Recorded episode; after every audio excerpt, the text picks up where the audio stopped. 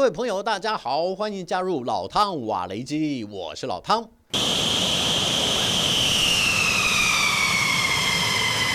终于等到拜登点头，乌克兰梦寐以求的西方先进战机，这下总算有了眉目。美国同意将会支持西方国家联合训练乌克兰飞行员驾驶包括 F 十六在内的各式先进战机计划，借以提升乌克兰整体的空中战力。这也是自俄乌开战以来，基辅在国防能量上最为关键，也是最重要的一次全面升级。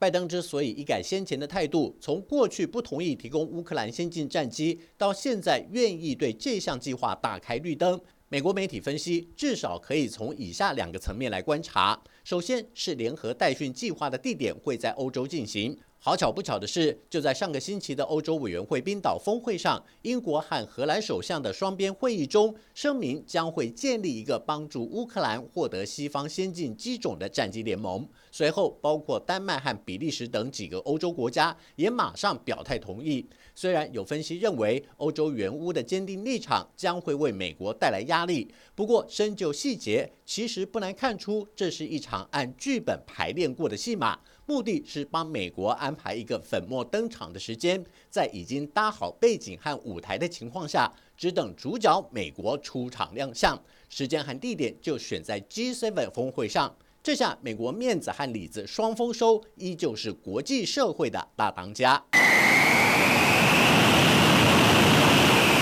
再来一点，也许很多人并没有注意到的是，今年三月初，美国媒体 NBC 和 CNN 报道的一则消息，引述军方高层的说法，指出两名乌克兰飞行员已经在亚利桑那州的莫里斯空军基地采行 F 十六模拟器的飞行训练，同时接受国民警卫队第幺六二联队教官的评核。而且别小看了这支连队，它的整体实力位居美军空中战力的前三名，尤其部队还有过多次反恐战争的经验。现在拜登案板一拍，支持西方代训乌克兰飞行员的计划，其实美国早就默默的执行了。军方透露，这两名乌克兰飞行员的训练考核全数通过美军评鉴标准。换句话说，美国等于为乌克兰培训了两名种子教官，也为日后西方的代训任务提供了一大助力。根据美方的评估，乌克兰飞行员一旦准备接手驾驶西方先进战机，训练其程可望从至少需要自半年起跳，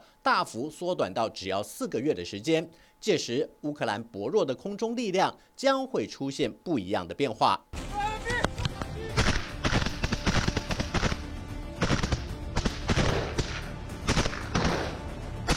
尽管乌克兰在空中战力上取得重大收获，但是在地面战部分却传出巴赫姆特沦陷的消息。这笔交易究竟是赚还是赔，需要经过精算才能得到答案。即便乌克兰国防部副部长玛丽亚尔坚称巴赫姆特仍然在控制之下，而且支援部队已经从两翼局部包围俄军，但是从普里格金公布的画面显示，瓦格纳佣兵占领了巴赫姆特市中心的大楼楼顶，挥舞俄罗斯国旗及瓦格纳佣兵团的旗帜，借以证明为期八个月的巴赫姆特包围战已经由瓦格纳兵团拿下最后的胜利。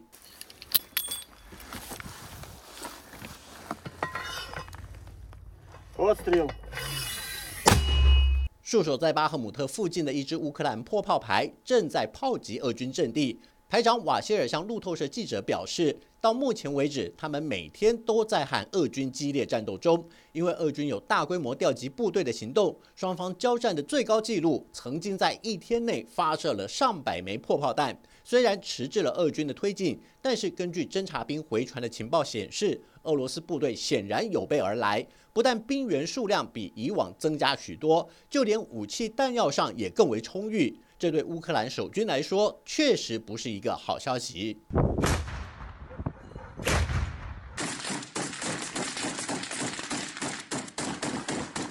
巧合的是，这一天也正是马里乌波尔失守一周年的日子。这场战役从去年二月二十四日持续到五月二十日，在乌克兰国土防卫旅和亚速营的坚持下，双方整整经过八十三天的激烈交战，俄军以阵亡一名少将、两名上校的代价，透过各方斡旋，同意开放人道走廊，顺利撤离大约五百名受困在马里乌波尔的平民，其中大多数是亟待援助的老弱妇孺。但是乌克兰部队也在这场战役中折损了超过三千五百人，并且被俄军俘虏了包括五名高阶指挥官在内的近四千名军人。这场惊天地泣鬼神的战役，更被西方军事专家拿来比喻为等同于二战期间的列宁格勒围城战。其中最吊诡的是，就在瓦格纳佣兵团和俄军单方面宣称解放巴赫姆特的前一天，俄罗斯突然公布国防部长绍伊古前往扎波罗热视察并慰问当地官兵的影片，并且听取部队指挥官对当前军事发展的简报。俄罗斯国防部宣称，部队主官向绍伊古说明了乌克兰部队的动态，并且介绍了俄军采取了哪些反制措施。西方军事观察家研判，绍伊古选择在这一天前往乌克兰，很有可能从扎波罗热发起反攻行动的热点地区视察，也透露出很不寻常的气氛。一来是有可能俄罗斯情报部门掌握了乌军在这个地区的机密线报，要不然就是为了解放巴赫姆特后该如何从事下一步军事部署预做准备。